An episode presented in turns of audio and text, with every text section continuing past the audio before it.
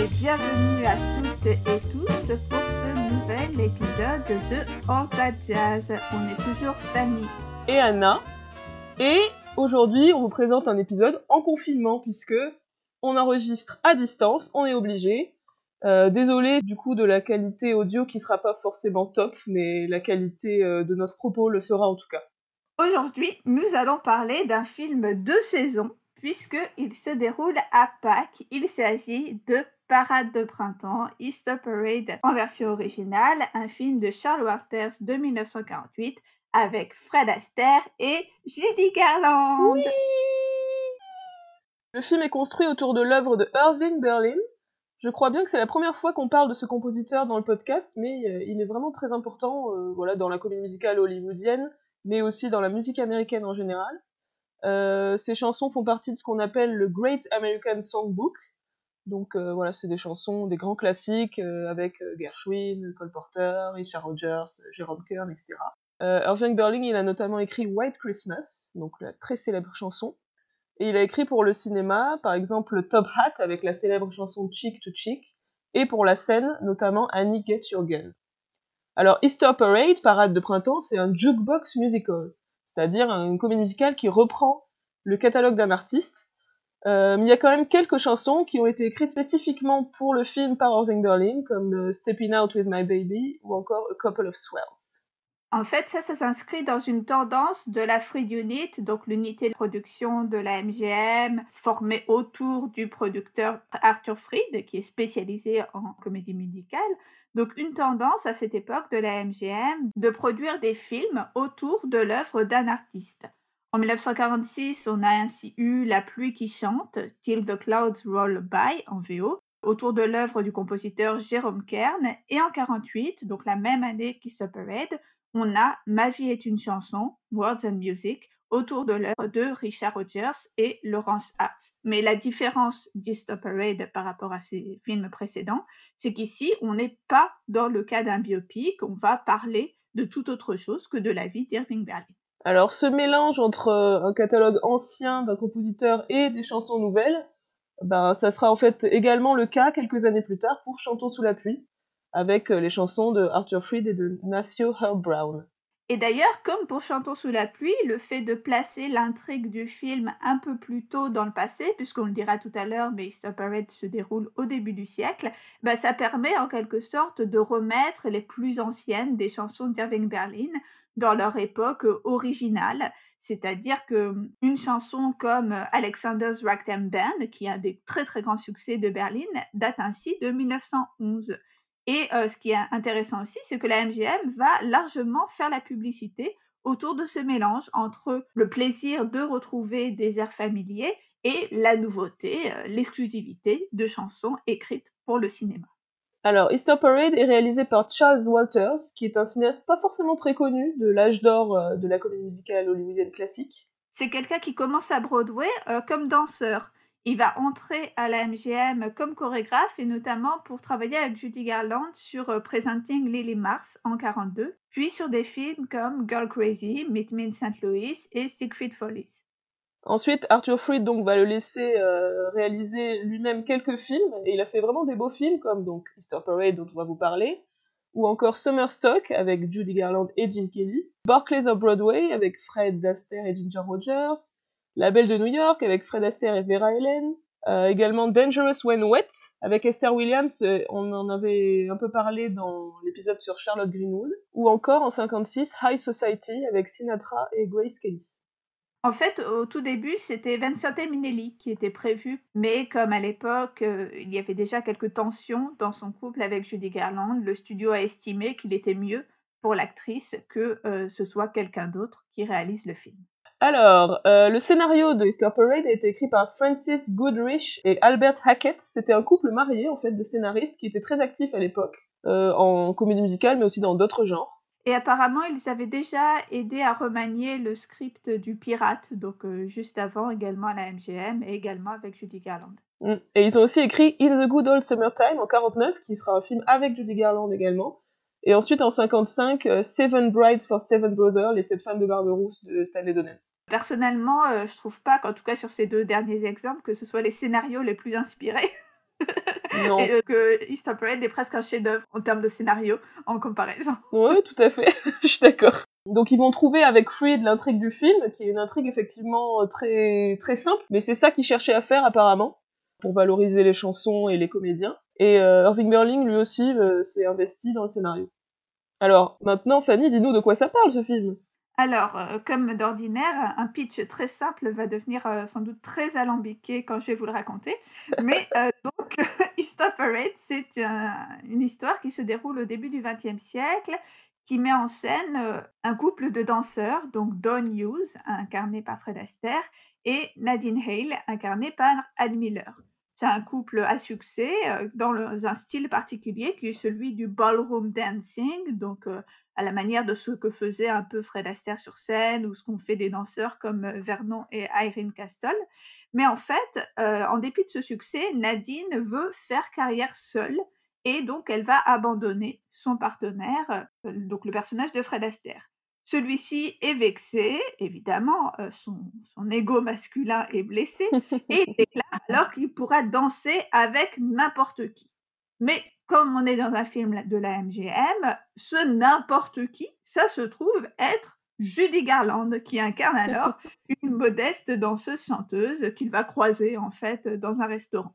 Ils vont tenter donc de former un nouveau duo, mais au début ça marche pas, notamment parce que Don va demander au personnage de Judy Garland qui s'appelle Hannah, euh, il va lui demander euh, de, copier le style euh, de Nadine, mais au fur et à mesure de l'histoire, ils vont apprendre à faire spectacle ensemble et à trouver en fait un style qui leur correspond, euh, notamment un style plus claquette, plus comédie musicale, où chacun va apporter ce qu'il a de meilleur. hein. donc Judy Garland, son, le chant et euh, la, comédie, et euh, Fred Astaire, eh bien la chorégraphie.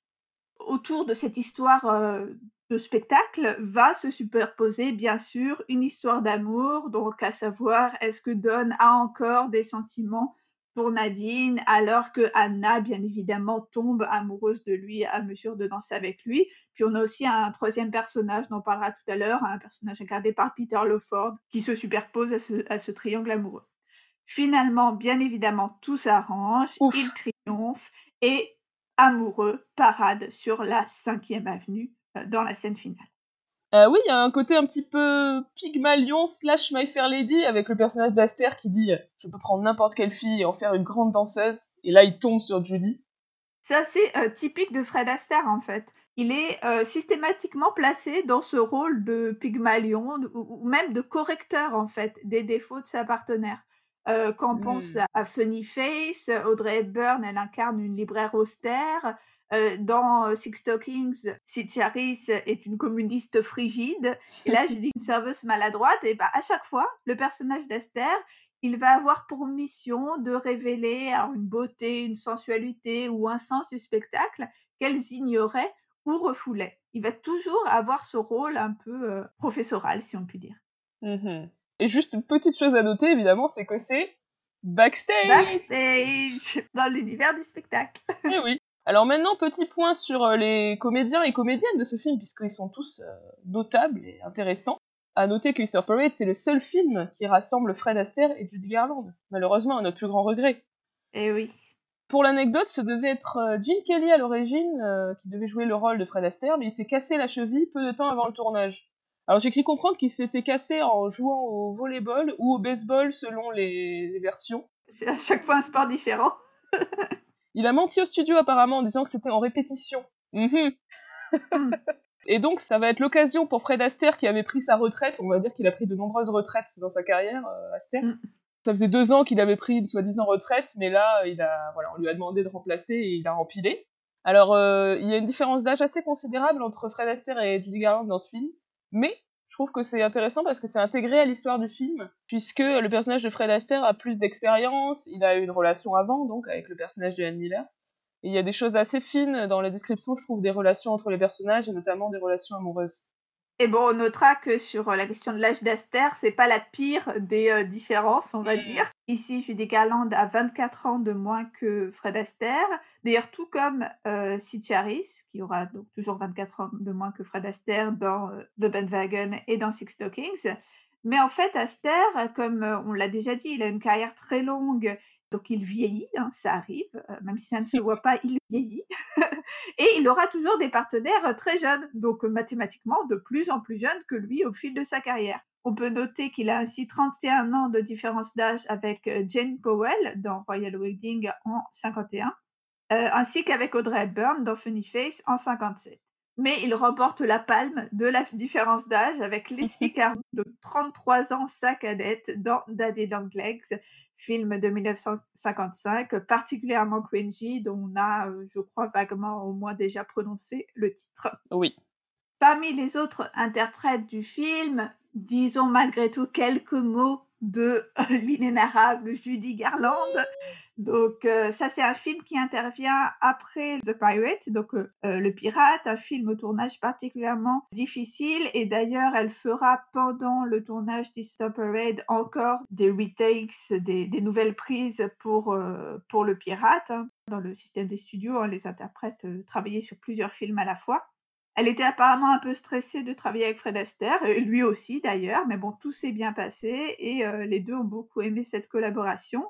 Et apparemment, selon Arthur Freed, si Irving Berlin a donné son accord pour le film, c'était grâce à la présence de Judy Garland, qui, bon, on le rappelle, hein, était à l'époque une des plus grandes stars de la MGM.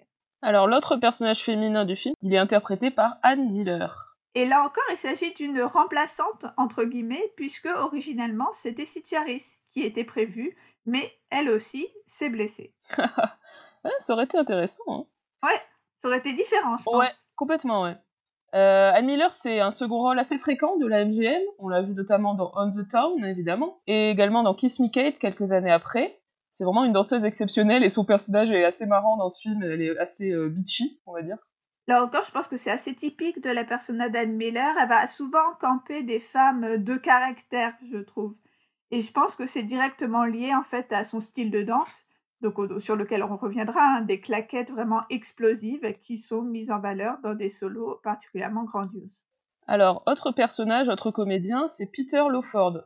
C'était un acteur assez connu de l'époque, pas forcément que pour des musicals, notamment il avait joué euh, dans Le Portrait de Dorian Gray. Mais il a fait aussi plusieurs comédies musicales. On va le retrouver notamment dans Mariage Royal en 51 avec Fred Astaire. C'est un personnage que j'ai bien aimé, plutôt sympathique. Il est amoureux de Judy alors que Anne Miller le kiffe lui. Vous voyez un espèce de carré amoureux un petit peu compliqué. Mais il n'insiste pas trop. Ce qui est particulièrement rare dans la comédie musicale hollywoodienne classique. Un Fred, un Jean. Et je crois que c'est parce que il euh, y a que le, personnage principal euh, qui a le droit de d'être un gros relou et de c'est ça, oui. et d'avoir la fille à la fin. Là, il ne l'a pas. Euh, mais du coup, son personnage et celui de Judy restent amis, il la soutient. À la fin, c'est lui qui vient la voir pour la convaincre de retourner voir Dawn. C'est assez touchant. Et il chante une chanson sympa qui s'appelle Fella with an Umbrella en duo avec Judy. Ouais, j'adore cette chanson, elle est trop mignonne. Ouais, c'est hyper charmant, ouais, je suis d'accord. Et donc, dans un petit rôle, on retrouve Jules Manchin, un petit rôle comique de serveur. Alors, Jules Manchin, on a parlé de lui à propos de La Belle de Moscou, c'était un des personnages des Russes. Euh, ici, c'est sa première apparition à l'écran, avant Match d'amour, où il sera l'acolyte de Gene Kelly et Frank Sinatra, puis On the Town, où il sera l'acolyte de Gene Kelly et de Frank Sinatra. Donc c'est quelqu'un qui vient de Broadway, du théâtre. Il avait été rendu célèbre par le show Call Me Mister en 46, une revue à sketch comique pour lequel il avait notamment remporté le New York Critic Award. Et en fait, de façon assez typique, là encore, des comiques importés de Broadway, euh, son numéro, c'est presque ce qu'on pourrait appeler une spécialité, c'est-à-dire un truc indépendant qui pourrait être euh, en l'occurrence, c'est une espèce de pantomime euh, comique sur la préparation de la salade François, qui est supposée être euh, sa salade. Bref. Et je voulais signaler la présence de Jenny Legon, qui est donc l'actrice qui joue le mini-rôle de la bonne du personnage d'Anne Miller en fait, je trouve ça assez exemplaire et hyper triste. C'est donc une danseuse afro-américaine que la MGM avait en contrat depuis plusieurs années sans trop savoir comment l'employer. Elle était hyper talentueuse. Enfin, c'est vraiment une des claquettistes les, plus brillantes de, l'époque. Mais en fait, elle n'a jamais eu l'occasion de le montrer au cinéma dans le système raciste et ségrégué des studios. Alors, On la voit jamais? Dans aucun film, elle danse? Pas des films que je connaisse. Il y a peut-être quelques films, mais peu connus. Mmh. Mais personnellement, j'ai jamais vu de film avec elle, alors que parallèlement, apparemment, à la scène, elle était quand même très active. La MGM l'avait quand même autorisée à se produire, heu, sur scène et heu, dans les, night-clubs, de Harlem, qui était alors une des, des scènes essentielles, en fait, pour, les les performeurs noirs pour leur permettre de se produire. Mais je je connais pas de film, avec elle, donc c'est presque ironique, en fait, comme si pour être, heu, placée dans position de servante d'Ann Miller et Fred Astaire, il fallait une claquettiste, de de génie, mais noire, bien évidemment. Mmh. Assez paradoxal, c'est que dans les press books, donc ces documents promotionnels fabriqués par les studios à la direction des des salles de cinéma, il y a quand même un entrefilé sur sa présence. Comme quoi sa présence aurait, heu, un intérêt à être souligné, heu, peut-être pour certains «marchés» entre guillemets. Enfin, ça m'a étonnée, tu vois, de de voir Ouais. ça dans les éléments publicitaires parce que si c'est pour aussi peu, heu, l'utiliser, bon, voilà, bref. Maintenant qu'on a fait le tour un peu des interprètes principaux du film, euh, passons aux numéros musicaux qui sont quand même assez remarquables dans ce film. Alors le premier d'entre eux, en fait c'est pas le tout premier parce que d'abord il y a Happy Easter, chanson d'espèce d'ensemble avec plein de gens qui disent euh, Joyeuse Pâques. Mais le premier notable, on va dire, c'est Drum Crazy. Donc un solo de Fred Astaire. Il danse en fait devant un enfant. Cet enfant reste spectateur, il va pas danser avec lui. Je me suis toujours demandé si c'était une relique du fait que Gene Kelly devait jouer dans le film puisque c'est plutôt euh, Gene Kelly qui a l'habitude de numéros avec des enfants, euh, notamment dans Escale à Hollywood ou dans Un Américain à Paris, on en avait parlé. Ça se déroule dans un décor avec de nombreuses percussions. On est dans une boutique de jouets, je crois. C'est un peu bizarre ce Mm. décor. Du coup, euh, Aster va jouer de plusieurs instruments euh, de percussion, en plus euh, du coup de faire des claquettes aussi. Et c'est vrai que les numéros avec les enfants, c'est vraiment typique de Kelly. Mais pour le coup, les numéros de batterie sont, eux, très typiques d'Aster dans Damsel in Distress, un film de 1937, et dans Daddy Long Legs en 55. Et il me semble que Caster lui-même était batteur. Autre chanson, It Only Happens When I Dance With You. C'est la chanson romantique du film. Alors, la première fois qu'elle apparaît, c'est un duo entre Fred Astaire et Anne Miller. J'ai revu le film très récemment, donc pour préparer cet épisode, et c'est un numéro que je trouvais un peu chiant jusque-là, mais j'ai enfin compris la dernière fois que j'ai vu le film, parce que quand on le regarde attentivement, il est vraiment très intéressant. C'est une chanson d'amour, mais à ce moment-là, le personnage d'Anne Miller, en fait, n'est plus amoureux de Fred Astaire. Du coup, la sérénade ne va pas, ne marche pas totalement. Et Anne Miller joue très bien le côté je l'aime plus, donc j'ai pas trop envie de danser avec lui, mais quand même il est pas mauvais, j'hésite à me laisser aller. À un moment, euh, Aster ouvre la porte pour continuer la danse dehors, mais elle fait signe qu'elle a froid et ça le coupe dans son élan. C'est vraiment très intéressant. Et ce qui est marrant, c'est que ce type de danse avec la partenaire qui hésite à se laisser aller, euh, enfin a du mal à se laisser aller, et Aster qui essaye de l'aspirer en quelque sorte dans la danse, ça, on va le retrouver souvent chez Aster. On va le retrouver dans Six Stockings avec la danse de Ninochka là, qui découvre finalement sa sensualité. On le retrouve aussi dans un film comme Carefree avec euh, Ginger Rogers qui est sous hypnose et qui donc par définition se laisse euh, progressivement aller. J'ai trouvé marrant comment c'était très bien intégré à l'intrigue par rapport au style caractéristique d'Aster. Et c'est une chanson qui est reprise deux fois par la suite dans le film. Elle va être chantée un peu plus tard par Judy Garland à Fred Astaire, puis à nouveau chantée et dansée euh, par Astaire et Miller euh, vers la fin du film. Le titre l'indique lui-même, hein, It Only Happens When I Dance With You. C'est presque une chanson définitoire de la fonction de la danse dans la comédie musicale. Ceux qui dansent ensemble correctement sont ceux qui sont amoureux. Cette alchimie qui surgit dans la danse, c'est ce sentiment amoureux qui se révèle dans le fait de faire euh, des mouvements ensemble. Mm. Autre numéro à mentionner, euh, c'est le numéro qui s'appelle euh, Beautiful Faces. En fait, c'est le premier numéro de danse entre Don et Anna qui se produit alors sous le pseudonyme de Juanita. C'est une performance dite euh, imparfaite ou ratée, comme il y en a souvent dans, dans la comédie musicale en préalable à une performance réussie. Dans cette première danse de Don et Anna, ils sont pas du tout synchronisés, ils se rentrent dedans, Anna ne n'arrive pas à contrôler sa danse, elle va éborgner son partenaire, tomber, ne parvient pas à arrêter son tour. Enfin, vraiment, en le revoyant hier, euh, j'ai ri, enfin, vraiment ri de, de bon cœur. et on voit le, là encore la puissance comique de Judy Garland dans, dans, les numéros musicaux hein, parce que c'est, je sais pas, je trouve ça très très drôle cette séquence. Ce qui est assez rigolo aussi, c'est que c'est en fait une sorte de parodie de ballroom dancing qui se trouve alors être assez réflexive sur la carrière de Fred Astaire et notamment les problèmes qu'il a rencontrés euh, assez souvent avec les robes de ses partenaires, notamment avec les robes de Ginger Rogers. Le plus célèbre exemple de, ça, c'est euh, Chick to Chick avec la fameuse robe à plumes de Ginger Rogers qui apparemment se déplumait au fil de la danse. Et ben là, pareil, on voit vraiment de façon hyper ostensible les plumes qui tombent et elle les met dans le visage de Fred Astaire, Judy Garland. Enfin voilà, c'est, je trouve ça vraiment hyper drôle. Oui, il y a beaucoup de moments très drôles dans ce film. Hein. Ouais. Alors, autre passage que, qu'on voulait mentionner, c'est la séquence euh, montage en mode vaudeville, donc enchaînement de numéros. On a la chanson I Love the Piano qui commence donc euh, dans l'appartement euh, de Don sous forme de répétition et on transitionne ensuite vers le numéro sur scène. Ensuite, on a plusieurs chansons assez rigolotes, euh, Snooky Hookums que j'aime bien et Ragtime Violin. Et enfin, When the Midnight Choo Choo Leaves for Alabama, qui est en fait à ce moment-là, les personnages auditionnent pour une production euh, Ziegfeld, parce qu'il y a toujours Ziegfeld quelque part quand on est dans le backstage et qu'on est au début du XXe siècle. Bah oui, autrement ça fait pas sérieux, ça fait pas crédible. c'est ça. Et en fait, toutes ces chansons, c'est beaucoup des anciens tubes de Berlin. Il y a vraiment un espèce de medley des chansons anciennes euh, de Berlin euh, collées ici. Mmh. Et donc c'est une séquence euh, assez rapide, enfin on enchaîne les numéros, qui va montrer en fait les progrès incroyables du couple de danseurs à ce moment de l'histoire. Et qui montre qu'ils vont finalement trouver leur alchimie, donc à partir du moment où Don ne demande plus à Anna d'imiter Nadine. Mmh. Bah, en parlant de Nadine, justement, euh, numéro suivant, Shaking the Blues Away, qui est un solo absolument incroyable d'Anne Miller. C'est une très bonne démonstration de son style mitraillette hyper rapide et euh, typique en fait des numéros de ces performeuses claquettistes exceptionnelles qui vont exploser en solo. Hein. Je pense à également à quelqu'un comme Eleanor Powell.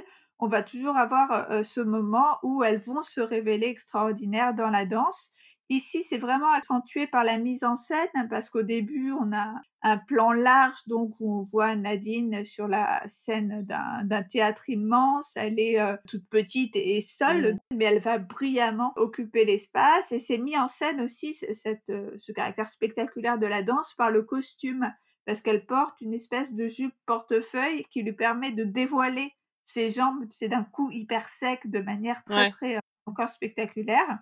Et ce qui me plaît bien aussi dans cette séquence, c'est qu'on va avoir une mise en scène du regard, et notamment du regard masculin, puisque c'est une performance qui va être encadrée par des contre-champs sur Don, donc qui se trouve alors dans le public et qui assiste à ce triomphe de Nadine. C'est presque une performance d'autant plus extraordinaire qu'il est alors le témoin du succès de son ancien partenaire et à ce moment-là, il est assez jaloux de cette réussite.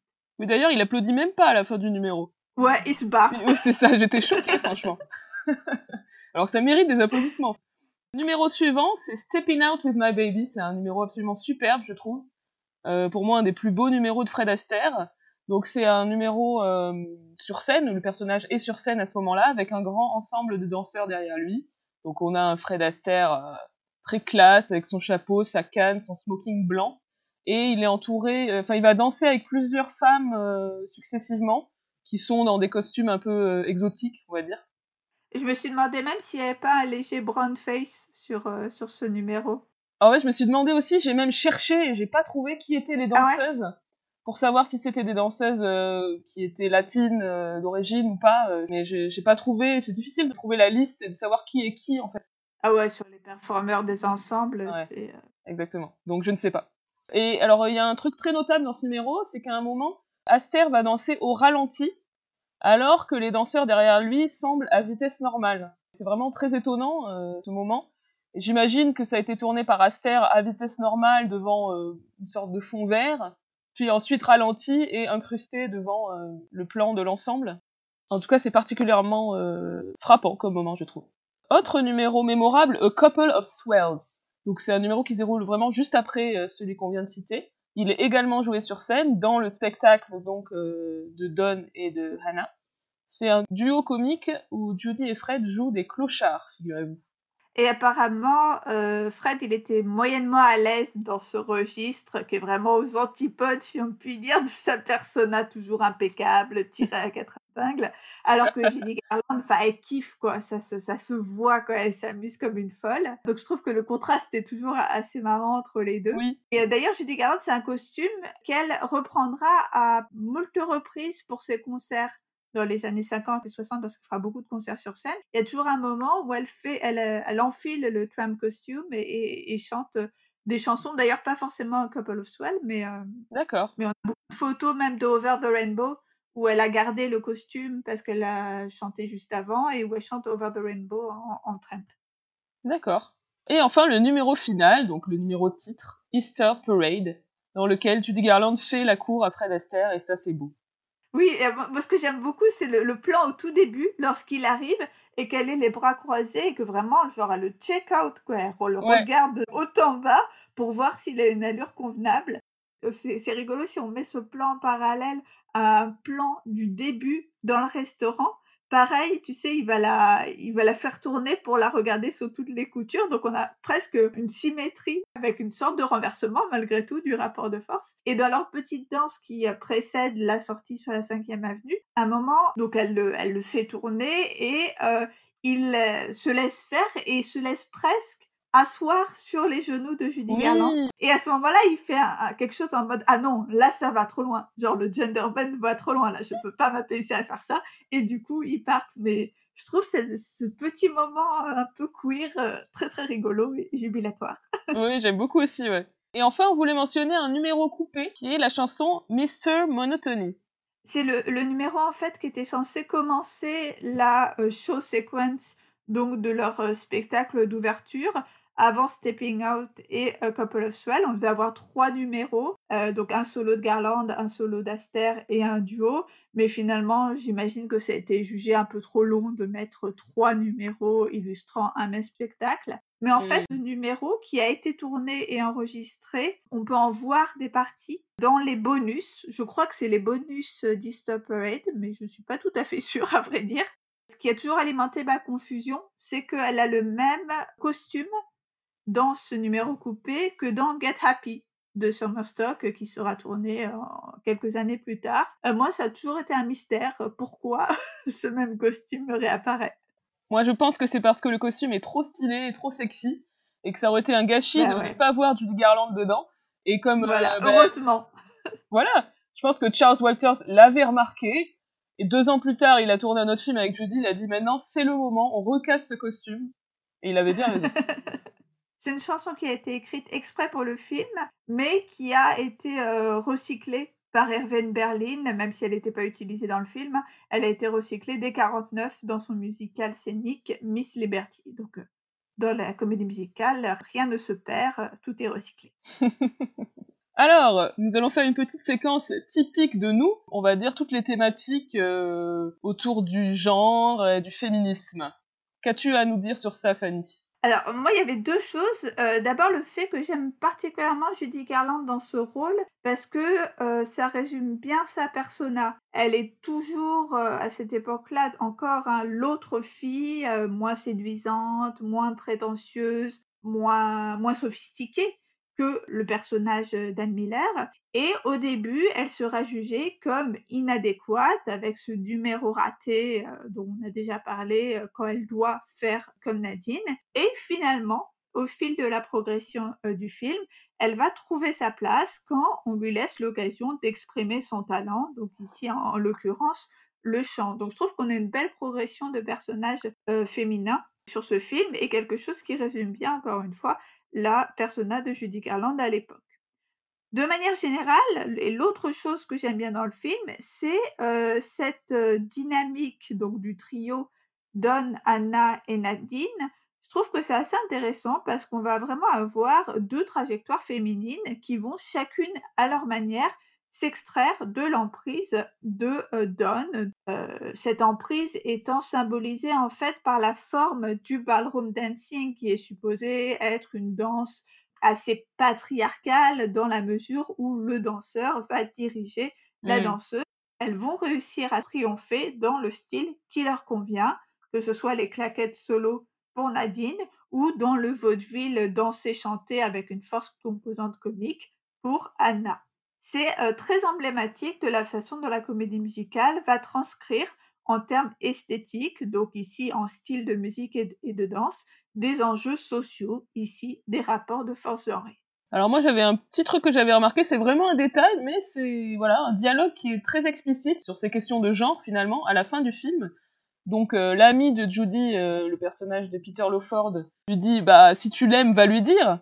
elle répond ah mais c'est plus facile pour les hommes de faire ça. Et il demande pourquoi, elle répond je sais pas c'est comme ça. Et là elle a une espèce de révélation, tu vois son visage s'éclairer et en fait elle réalise qu'elle peut très bien aller elle-même lui déclarer son amour, elle n'est pas obligée d'attendre qu'il le fasse. Et c'est ça qui va déboucher sur la séquence finale, Easter Parade, dont on parlait. Donc c'est vraiment euh, explicite, quoi, cette thématique. Mmh. C'est qu'elle peut tout à fait faire le premier pas. Exactement. Et donc c'est un film qui va euh, remporter un très très gros succès. Hein. C'est un des plus gros succès de la MGM pour l'année 1948 avec 6 millions de dollars euh, de recettes de box-office. Et euh, c'est vraiment le dernier euh, big budget musical de Judy Garland à la MGM, le, dernier film de très haute catégorie qu'elle fera là-bas. Et du coup, c'est un tel succès que la MGM, forcément, va tenter de rassembler à nouveau Fred et Judy. Bah oui. Mais euh, ils ne vont pas réussir à cause donc des ennuis de santé de Judy à cette période. On en avait parlé dans notre épisode consacré à Judy Garland. Parce qu'on l'avait dit, hein, qu'elle était prévue pour danser dans Barclays of Broadway en 49. Ce sera finalement euh, Ginger Rogers. Et aussi dans euh, Mariage Royal en 51. Ce sera finalement Jane Powell.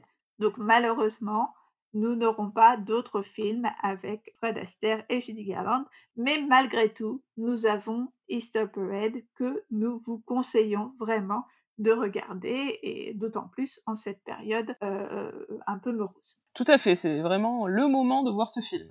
Eh bien, c'est fini, nous sommes arrivés à la fin de notre épisode sur Easter Parade, on espère que ça vous a plu. On remercie nos partenaires, euh, l'écran pop et Tony Comedy, et on vous dit à très bientôt pour un nouvel épisode de All Jazz. À bientôt. Salut